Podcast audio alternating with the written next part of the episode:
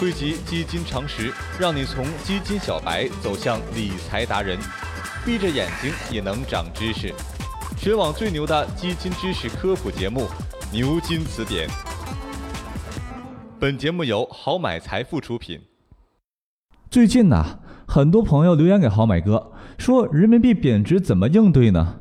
有人说呀，这投资和美元挂钩的资产，这个说法呀没错。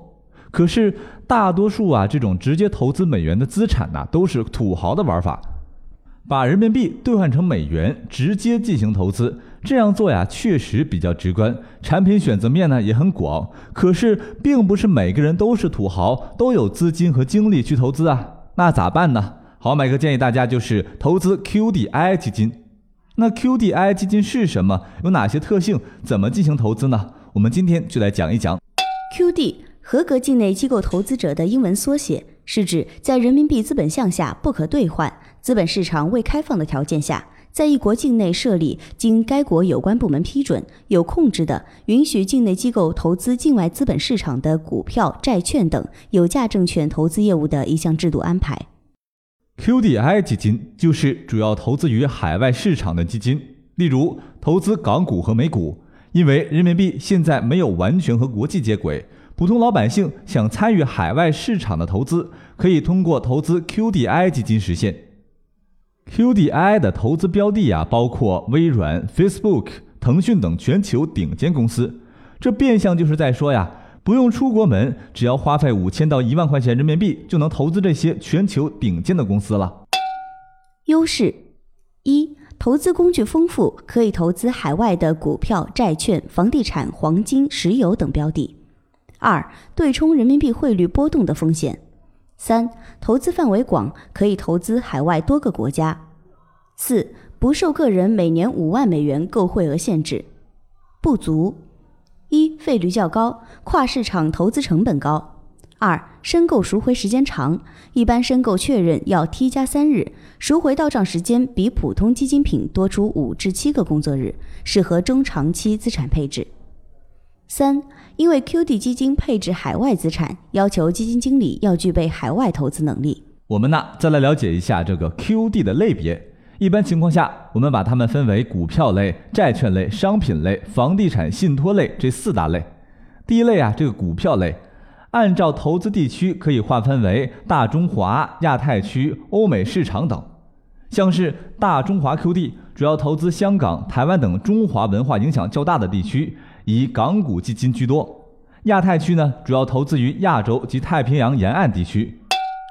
新兴市场泛指正处于发展中的国家地区，如被称为金砖四国的中印俄巴，以及后来兴起的薄荷四国——印尼、尼日利亚、土耳其和墨西哥等等。欧美市场 QD 绝大部分是跟踪美股市场，其次啊，股票类也有按照主投行业的差别分为主题分类 QDII。比如能源类、互联网类、消费品类。第二大类债券类 QD，出于避险需求以及对美元升值的预期，今年债券类 QD 比较受欢迎。第三大类商品类 QD，这一类可以细分为黄金类基金、大宗商品以及抗通胀类基金三类。第四大类房地产信托类基金，普通人也可以间接实现海外置业。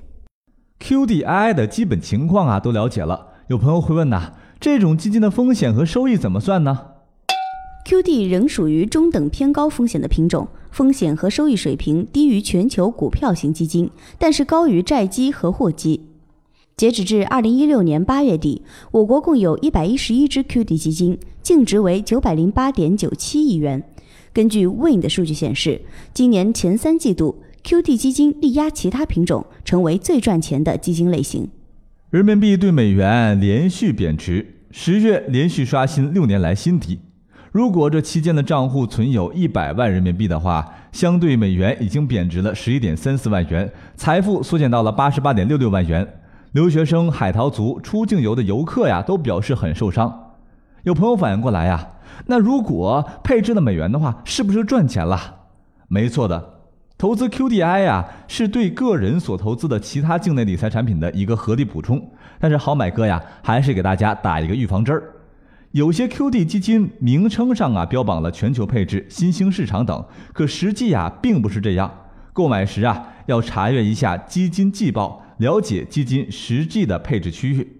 股票投资方面呢，主动管理业绩分化比较大，好买哥建议大家投资指数型产品。受 QD 额度限制啊，不少 QD 基金暂停申购或者是暂停大额申购。一般而言呢。这类基金也是当前呢比较受欢迎的资产类别，购买前需要看看是否接受申购。同时啊，QD 基金一般会有两天左右的延迟，T 加二日才能看到 T 日的基金净值，所以已经购买了 QD 基金的朋友一定要实时关注你所购买的基金动向。好了，今天的牛津词典就结束了，记得给好买哥点个赞，我们下期再见。看百科不如听词典。关注微信公众号“好买储蓄罐”，获得最新理财资讯。